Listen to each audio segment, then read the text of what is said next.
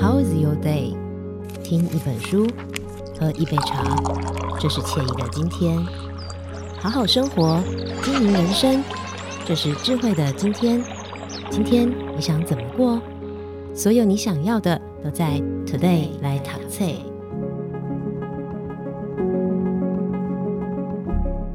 大家好，欢迎收听 Today l e t a t e，我是笑鱼。呃，我想呢，从小到大我们都很习惯玩耍这件事情，可是到了长大的过程当中，慢慢慢慢的。诶，玩耍的比例就会越来越少哈。那玩耍这件事情对于我们来说到底有多重要呢？在接下来跟大家分享这本书，它叫做《会玩才会学》。今天我们邀请到的是这本书籍的推荐人，同时也是台湾涩谷实验教育机构负责人林瑞玉，来到节目当中跟大家分享。Hello，瑞玉你好，小雨好，大家好。好，瑞玉现在是涩谷的台湾机构负责人。嗯，过去你自己的经验。也是，比方说选择学校的时候才开始接触到涩谷吗？我其实是蛮传统的教育下长大的，但是我有一个比较特别的经历是，嗯、呃，我在小学二年级升三年级的时候，刚好遇到那个台湾开始有资优教育这件事。嗯，可是我也不是那种课程上的资优，我是所谓的美术资优。那所以，呃，我常常觉得说是我这个天赋保护了我在体制内一路好像很顺利的，嗯、呃，长大跟求学。我从小学二年级考上美术自由班之后，就一路的国小美术自由班、国中美术自由班、高中美术自由班、嗯、大学美术系这样一路上来。嗯，所以在这个过程中，我虽然其实蛮清楚说我在课业上的努力好像不一定能够带给我很怎么样的收获，可是我至少还在这个制度中顺利的长大了。嗯，那嗯，我有两个小孩，在他们要上小学的时候，我跟我的先生我们就很认真的去看了各式各样的学校。那因为我自己是师范大学毕业的，然后我的嗯亲戚朋友、妈妈、阿姨、姨丈、姐姐，全部通通都是在呃一般的体制教育里面教书，所以我们大概都蛮清楚说体制教育的情况是怎么样。嗯，那那时候会想要去多看一些不同的学校，就是觉得说，呃，在这样的教育之外，还有没有其他的可能性？嗯。当时我们除了看一些偏乡小校，然后一些很大的学校之外，我们也开始看一些实验教育的学校。那那个时候实验教育其实还没有真的开始，因为呃法规修订是比较晚的事情。那看了一段时间之后，我们就还是决定让小孩去到一般的体制小学里面。但是进去之后很快速，我们就发现说。哎，小孩原先有的一些我们看到的所谓生命力，或者是小孩的光芒那些东西，很快的呃有一些改变。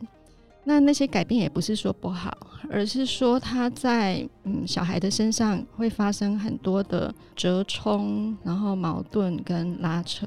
那在这个过程中，我作为一个家长。嗯，我好像应该要努力的去帮助我的小孩进入并且适应这个教育体制，因为他将来毕竟是要进入这个社会嘛，所以我们都会想说要让他适应体制，进入社会，这样子是他一路嗯成长会比较顺利。现在苦一点没有关系，这样。可是这个日子过久了，我就觉得我好像连我自己都受到影响，然后整个家庭的气氛也不好。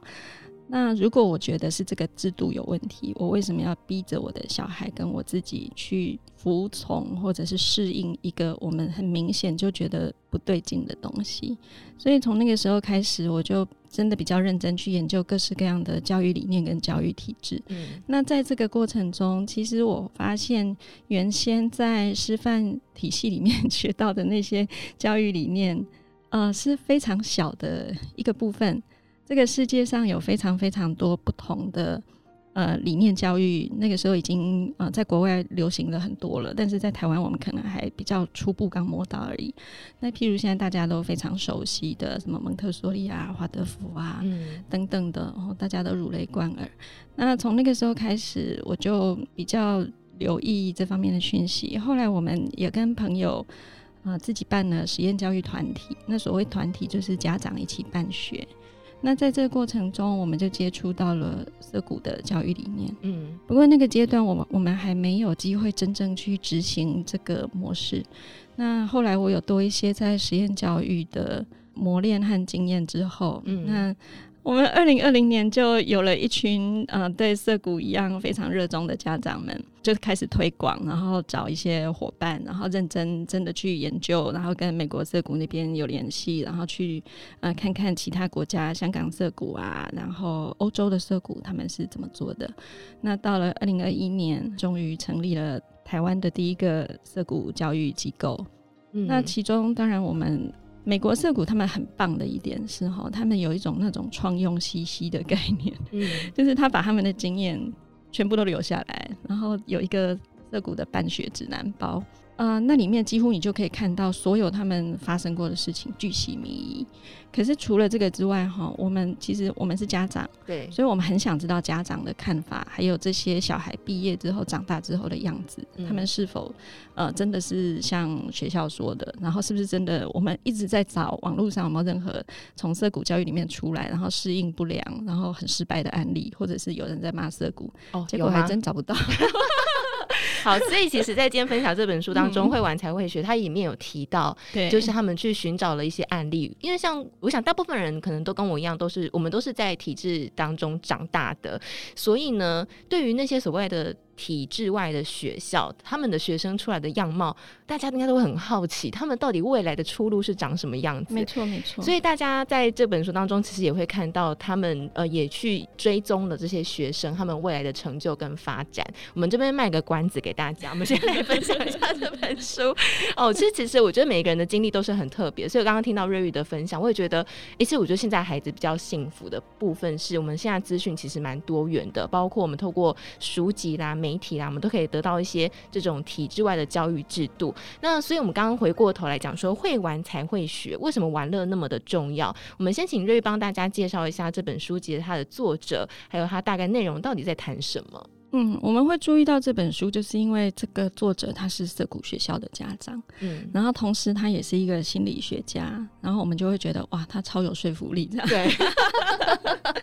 没错，很有权威感，对，而且他发现涩谷他也是意外，因为他是因为他的小孩在大概九岁十岁的时候，嗯、呃，他们其实也觉得说自己并不是一些很严酷的什么直升机家长，或是小孩一定要是精英这样，那就把小孩也送到一般的体制教育学校去，结果到了九岁十岁，这个小孩就很明显跟教育体制格格不入，嗯，所以校长就找他们去谈话，这样。那结果谈话的过程，他跟他的太太都。痛苦的发现说，呃，把小孩放在这样的环境里面，小孩长大之后，可能影响的也不只是这个小孩哈，还影响他的到他的爸妈，因为、嗯、因为 Peter Gray 就是这个作者呢，他本身是一个认知心理学家，当时，嗯、那他研究的方向是以生物为基础的所谓生物心理学的教授，嗯、那他那时候也已经出版了教科书，他是这个领域里面的一个呃冉冉上升的新权威，那。嗯，所以他很清楚说，孩子在成长的过程中，尤其是童年的时候，他得到的这个价值观、这个认知，会在他的呃生物发展的基础上，呃发生什么样的影响？然后到他成长之后，他如何影响他身边的人和他的家庭？呃，所以他在当下，他就呃很清楚的做了一个决定，就是他不要让这个孩子继续留在这个体制里面。嗯、他跟他的太太就把小孩送到涩谷去。嗯、可是送到涩谷去之后，因为涩谷是一个没有课程、没有教育的地方啊，他就看到他的小孩每天都在玩。他其实也很害怕，也会焦虑。他也是，虽然他是一个心理学家，可是他也是一个平凡的爸爸，他也很恐慌，所以他就开始研究了这个涩谷的制度。对对对，他就开始发挥他的心理学专业，然后去认真的研究 play 这件事情对小孩、对生物到底有什么影响。嗯，其实我们如果观察自然界，或是回想我们自己小时候，其实我们大部分人。都是在玩乐当中去经验一些人际的互动，然后规矩等等的，去制定妥协协调这个过程。因为我自己在看这本书的时候，会有一种很荒谬的感觉。那个荒谬是说，哎，小时候在玩的时候，其实你不会有这种，哎，我们正在妥协，我们正在 negotiation 这样子。可 是你后来再看这本书，发现哦，原来玩乐。在我们的人格的养成中，其实扮演了一个蛮重要的角色。对对，这个这个角色它的重要性是什么呢？这本书里面讲的蛮清楚的哈，因为从心理学的角度来看，小孩在成长的头几年，他会形成一个他的所谓的，我们一般人会认知说那个是一个本能，嗯，可是其实不是，那是一个认知的设定。那我们其实当爸妈都很有经验嘛，你碎念小孩一件事情，碎念到他二十岁，他还是照做。对，袜子永远都不收起来。玩打电动的姿势不要这样子，可是没有办法。对，所以那个那个认知不是用教的可以设定好的，而是有一天他觉得他有需要，他自己去改变，他自己去做，那个认知就会长在他身上，而且是他自发性、很自然的形成。嗯那这个过程，这个认知成长成的过程，哈，呃，在小孩很小的时候，当然就是从他的游戏里面玩的时候，他会最容易建立这些能力。因为呃，人类跟其他的生物，呃，几年前有一本很 有一本书很有名，叫《第三种猩猩》。哎，他把人类当成猩猩的一只来研究，然后比较人类跟其他生物的不同。但是近几年人呃在研究人类的演化的这一部分，又有更多的发现。好，那 Peter Gray 就是其中的一个。嗯，佼佼者，他研究的不只是演化心理学，他还研究了生物发展的心理学，还有游戏心理学。嗯，那在这个过程中，呃，科学家们就发现说，人类跟其他猩猩或者是动物最大的不同，是我们的大脑是为了社交而建立的。哦，好有趣哦！你去看那个什么尼安德塔人啊，跟智人，他们的脑容量，其实尼安德塔人的大脑搞不好比人类还大，但是他们最大的不同是，呃，人类在社交功能这一方面的大脑发展的非常好。嗯，所以人类是一种为了社交而诞生的物种。嗯，那同时在这个能力之上呢，你会为了社交而去建立起很多其他的功能，就包含了学习。然后呃，包含了你如何在呃跟别人，就是刚刚呃小雨提到的 negotiation 这一方面，它会建立出很多很多非常复杂的连接和呃不同的机制。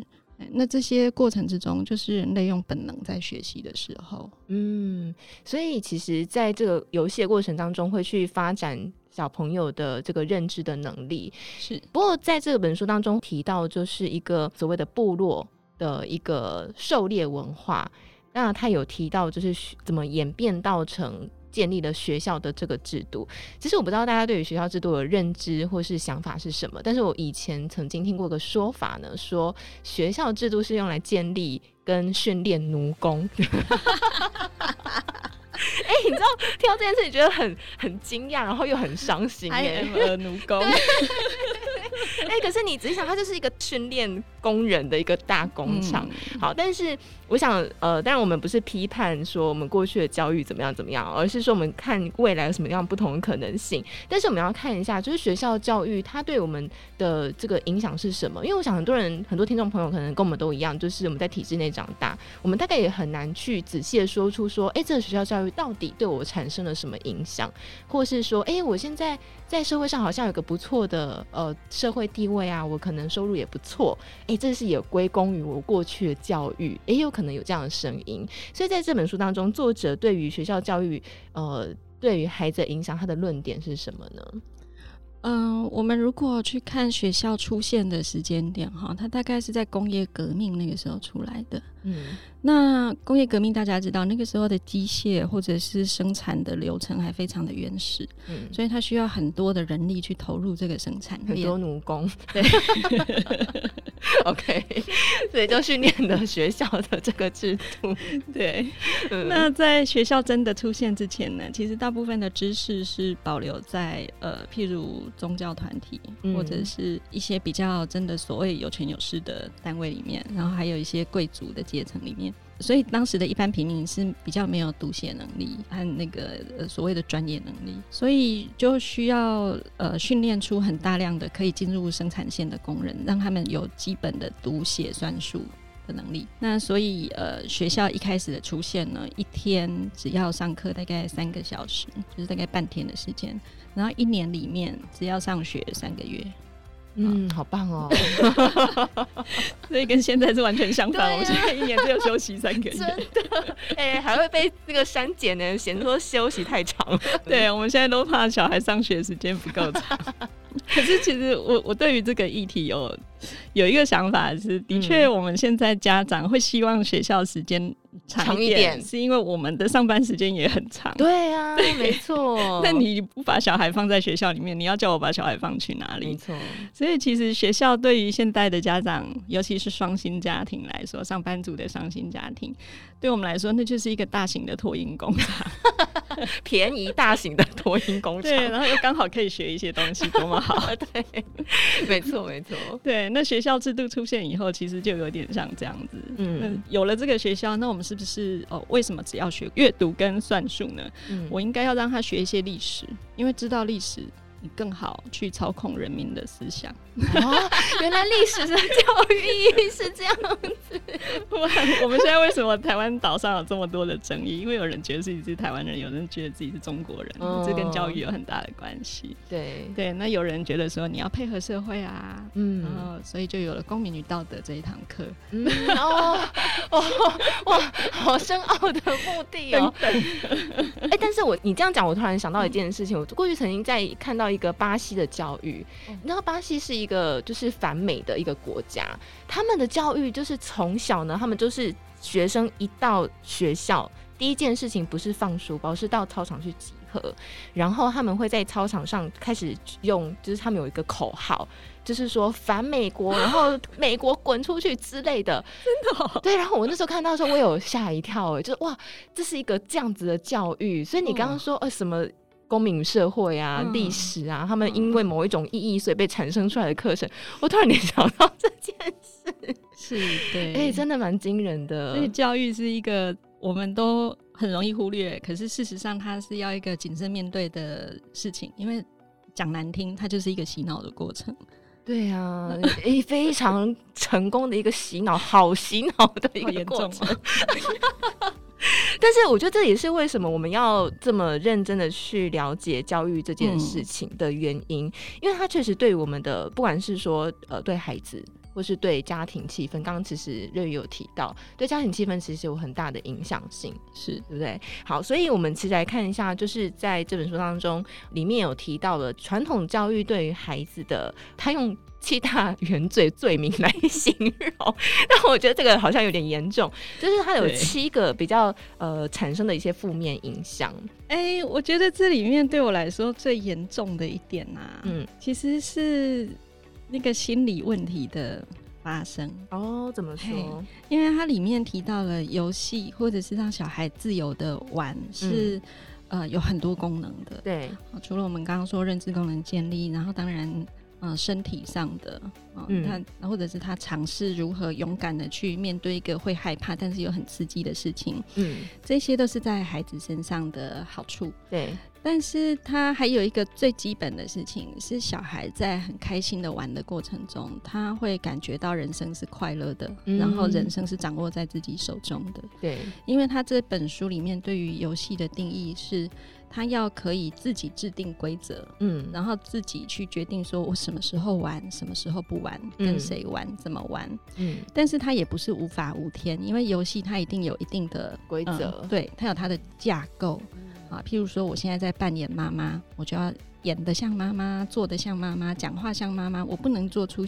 不像妈妈的事情，嗯。所以。游戏是有规范、有限制的，它不像我们一般想象中，小孩玩过头，他就会无法无天，不是这样子。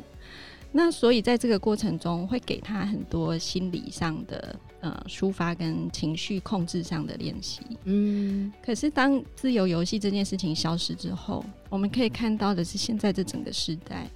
呃，精神问题的年龄层在不停的下降，自杀率很高。对，然后、嗯呃、我们可以看到很多青春期，甚至还没有进入青春期的小孩，就有睡眠障碍，有忧郁症，有呃精神困扰，要看精神科或者是心理咨商师。嗯，那我也曾经在一个就是很普通的餐厅里面吃饭，那隔壁桌的一家人在聊天，嗯，然后我就很震惊的发现，那个小孩才十四岁，然后他要吃精神科的药物。然后那个精神科的药物是我从他们的对话里面了解的啦，哈，的确是从学校的压力里面产生的。嗯，那大家都很稀松平常的看待这些事情，我觉得可以，因为我们不需要去污名化。这些事情，那我们也会说，忧郁症就是呃心理上的感冒，我们是可以正面的去面对的，这些都是好事。嗯，但是我们应该也回过头来看，说是什么机制造成了现在这个整个世代的年轻人普遍的发生这些问题。嗯，那我觉得最基本的是，如果你没有让孩子在成长的过程中一开始就很清楚的知道说，我的人生是我可以掌控的，然后这个生命是快乐的，这个世界是有希望的，他没有认知到这一点的话。他的人生无论怎么走都辛苦，嗯，不管你看他怎么功成名就，他是一个觉得人生掌握在别人别人的手里，或者是我的生命不是我能控制的这种想法的孩子，其实是他的一生是非常辛苦的。嗯，其实我觉得这种想法在呃，我们看有一些所谓的大老板们。嗯，或者是那种公司的超级高阶主管，对，我们也有看过这种新闻，就是这种呃某个高阶主管，然后可能就从大楼一跃而下，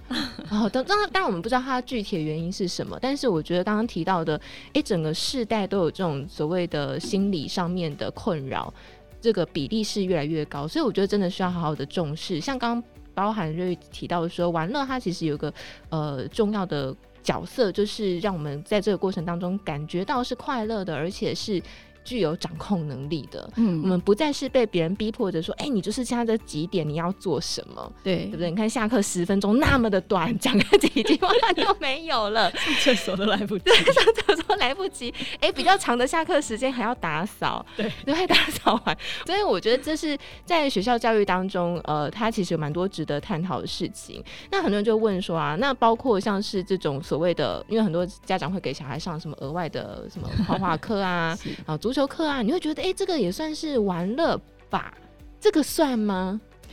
嗯、呃，我们刚好提到 Peter Gray 在这本书里面提到游戏的定义嘛。嗯，那第一个就是这个到底是不是他自己想要的？哦，哎，那呃，我们现在在一般的体制教育之下，我们很容易误读这些讯息，因为学校里面的课程就是这一些。嗯，那小孩就会，小孩其实是很聪明的哈。对，他们会看说，哎、欸，这里。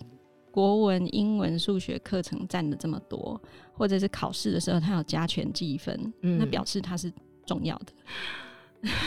天哪，一定是一个一个很功利的角度来看待这件事了。对，所以他们其实从小，现在小孩在体制教育里面学学到的就是成功的途径，就是要。呃，符合一定的标准，然后要取得分数上或是竞争上的胜出。嗯，那这个是别人决定的，所以我去做别人告诉我该做的，好好做。嗯，然后即使他很痛苦，即使他很困难，即使他对我来说毫无意义。嗯。我也要去做到，这个是我该去做，而且是叫做成功的好事情。对，没错。所以我的人生不快乐，或者是我没有得到成就，那是我自己的错。可是这个真的是孩子的错吗？还是说我们没有真的看到孩子的需求是什么？那这些额外的足球课、画画课啊。一部分有的时候是孩子知道说别的小孩也在学这个，嗯，然后他们会拿出来，好像说，哎、欸，我足球踢得很好，哎、欸，我也会这个，对、嗯、我也会。然后我上次美展比赛得了第一名，嗯，然后呃，老师会派我出去参加比赛，嗯，然后呃，我我在那个什么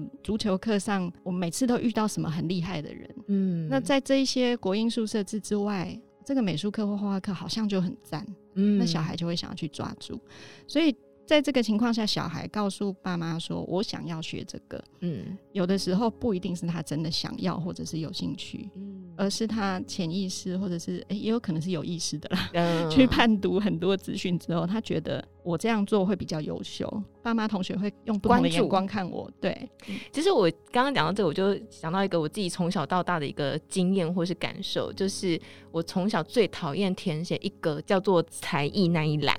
因为我就觉得自己没有任何才艺哦，然 后就觉得自己什么都不会。你看别的同学又会跳舞，又会钢琴，uh. 又会乌克丽丽，然后我从小就觉得在家里好穷，我都没有让我学这些。哎、欸，我觉得就是会产生这种呃比较的心态，然后、嗯、或是说像现在的学校有一种制度，我其实也很反对，叫做选模范生这件事情。哦，我觉得这个是一个很残忍的一个，蛮可怕的，蛮可怕的，就是。到底是什么样的标准会选出哦哪一个孩子他就是模范生？我觉得他是一个大型的人员的竞争，嗯，就是人缘比较好的同学他就变模范生。哦，也是耶，好像是这样。对啊，因为就是大家很喜欢你，所以大家就举手投票你嘛。那没有被选上的孩子就会有一种。我是不被爱的，我是不受欢迎的。嗯、就是即使你是第二高票，你也会觉得我输了。我觉得超级残忍的这种大型的图片墙，真的超可恶的。好，我们歪楼了。好，总之呢，哎、欸，玩乐他真的扮演很多的重要的角色。好，嗯、好，那我们最后来跟大家讲一下，就是我们刚刚其实前面卖的关子，就是我们刚刚一直在讲说，哎、欸，体制内的教育它对孩子产生很多的影响。那我们来看一下。我们所谓的体制外的学校，哈，呃，这个在《会玩才会学》这本书当中，作者针对在涩谷学习之后出来的孩子们，他们未来的成就，或是我们很在意他们的社会的表现，他们的这些表现是如何呢？嗯，在涩谷这个学校里面，因为他没有任何的课程，嗯，然后。呃，蛮恐怖的啦，就 你进这个学校就是一片空，哇，好刺激哦！对，小孩要做什么，他们就是做他们想做的事。嗯，那蛮、呃、恐怖的，就是他又很可能就什么事都不做。嗯，那现在的家长更恐惧的可能是，他就会在那边玩手机、玩平板，玩一整天，很有可能。好，但是呃，其实游戏这件事情啊，它的原则就是是小孩。自己想做的，然后自己去创造规则，自己愿意遵守规则的，嗯，然后不是有任何目的的啊，不是为了父母，不是为了更好的明天，他想做这件事情，就只是因为他自己想做，嗯，那他可以失败，他可以尝试，他可以做不到，嗯，然后可是他可以呃不受批判跟评分，不不用跟别人比较的，如果要比较，是他自己要比较，嗯。那这样子的情况下，他去玩，那这样玩的结果就是他会找到他真正想做的事，嗯，从一片空白中找到自己想做的事，嗯，跟有十个必修、二十个选修里面找到自己想做的事是不一样的，完全不一样啊！对，你光是听到必修跟选修就觉得心好沉哦。还好我终于毕业了。对，我们都知道必修跟选修啊，必修就是没得选嘛，对对对对对，对。可是选修你就会有各各种考量嘛，嗯，这个比较容易过。对，早八我不要。这个老师人比较好。对，然后进入一个行业的时候，你就会想说，哎、欸，我以前的修的科系是什么？嗯，然后这个行业收入如何等等的，你的考量会很多。可是它都不一定是你真的有兴趣跟有热情的事情。那在一片空白中长出兴趣之后，你比较不容易走到不一样的方向去。嗯、像我们现在很多人是学以不致用啊。对对对，对 我自己就是这样子。嗯、我。在大学时候的呃所学的科系，跟我们后来所从事的行业，常常是完全风马牛不相及的。可是很有可能跟我们的兴趣相及。嗯，那在涩谷或者是在这种完全游戏中成长、找到兴趣的孩子，他就会很清楚知道他要的是什么，嗯、然后投入他百分之百的热情跟呃动机在里面。嗯，那他在求职上，他其实是比一般的小孩更早开始确定方向。哦，那同时在他们学习到这些特殊技能或是知识搜寻的过程中，